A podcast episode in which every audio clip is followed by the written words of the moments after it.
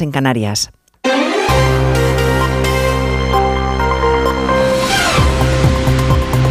Noticias en Onda Cero.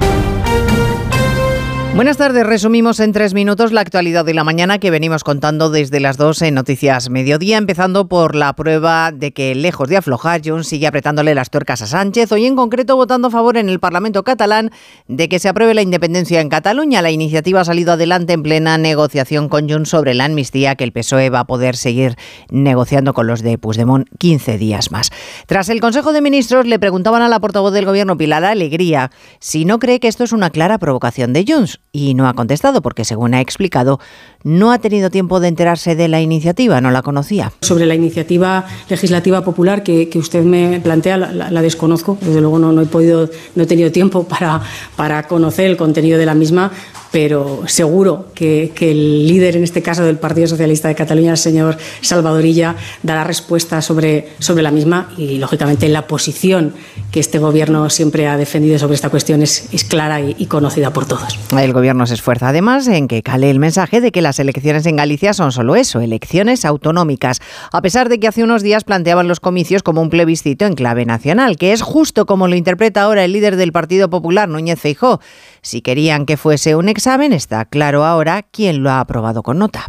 Si querían que las elecciones gallegas fuesen un plebiscito sobre mi liderazgo, ahí tienen el resultado del plebiscito. Y si querían que Galicia validase su modelo, ahí tienen el fracaso rotundo del modelo sanchista. Se respira euforia en la calle Génova, donde ha habido aplausos, abrazos y música para recibir a Alfonso Rueda. Los tractores vuelven a la calle mañana. Han partido hace ya algunas horas hacia la capital, a donde llegarán desde cinco puntos distintos, cinco columnas que avanzan hacia Madrid, donde van a confluir en el Ministerio de Agricultura.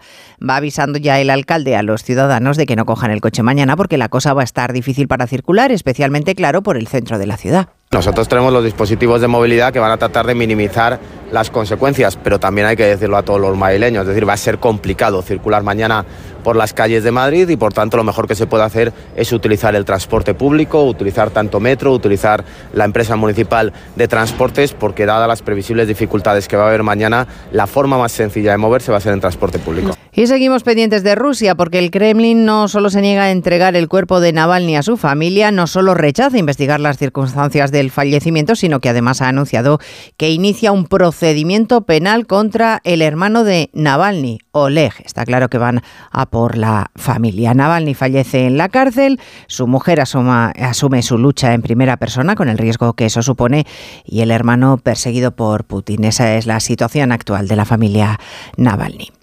María Calas, muy buenas tardes. Ay, nos hemos quedado todos mirándonos. Claro, me he cruzado la vista con Quintanilla, con Roger de Gracia aquí sentado y, Nuria Torreblanca. Y digo, pero María Calas, ¿qué pasa con María Calas? Y de pronto me dice Quintanilla y me señalado. No, además de congestionado debo estar tonta, ¿eh? También te lo digo. O sea, el lote, el pack debe ser, debe ser estupendo.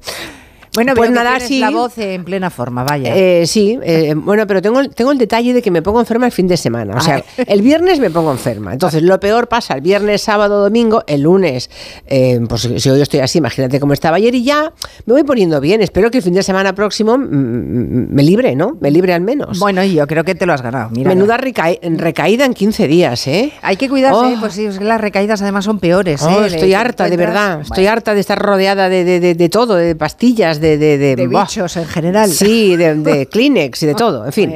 Pues nada, a ver si aguantamos cuatro horas. Mañana te lo digo. Venga, mejórate. Un besito. Hasta mañana, adiós.